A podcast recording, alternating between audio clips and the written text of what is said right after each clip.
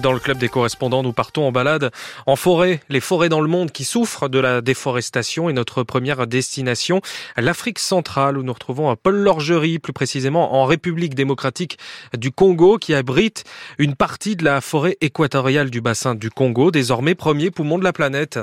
Oui, c'est bien cela, une tache verte de 3,7 millions de kilomètres carrés au cœur du continent africain qui, selon la WWF, abrite près de 10 000 espèces de plantes, près de 400 espèces de mammifères ou encore 1000 espèces d'oiseaux. Un poumon vert dont l'avenir est en ce moment en discussion à Brazzaville, en République du Congo, au sommet des trois bassins. Et quel est l'état de santé de cette forêt? Eh bien ici, nous parlons de dégradation et non de déforestation. La RDC, vaste pays, compte parmi les moins développés au monde, donc l'activité humaine n'a pas eu une grande incidence, malgré le fait que le très fort taux de natalité représente une menace.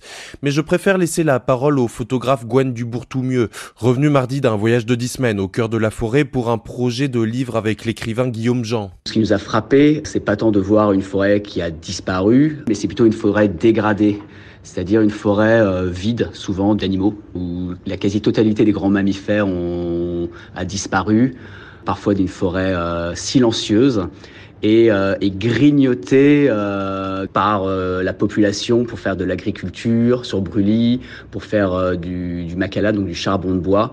À noter que chaque année, la forêt équatoriale perd près de 500 000 hectares de son couvert forestier. Mais donc, Paul, qu'est-ce qui est mis en œuvre pour la préserver? De nombreux pays et bailleurs, c'est le cas de la France comme de l'Union européenne, sont en ce moment penchés sur le sujet.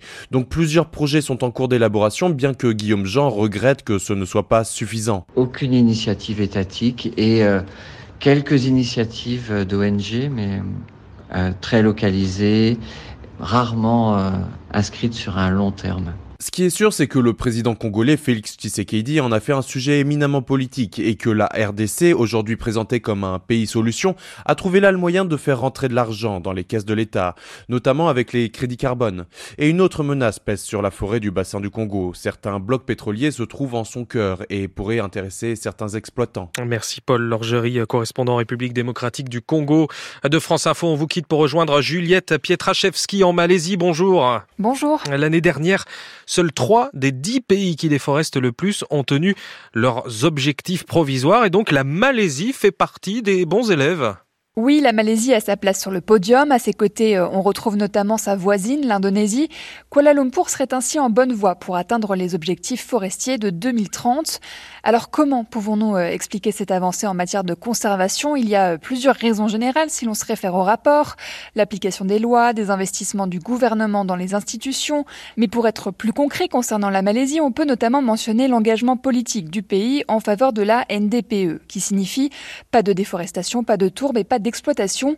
Comme son nom l'indique, la mesure interdit la nouvelle déforestation et le développement de tourbières.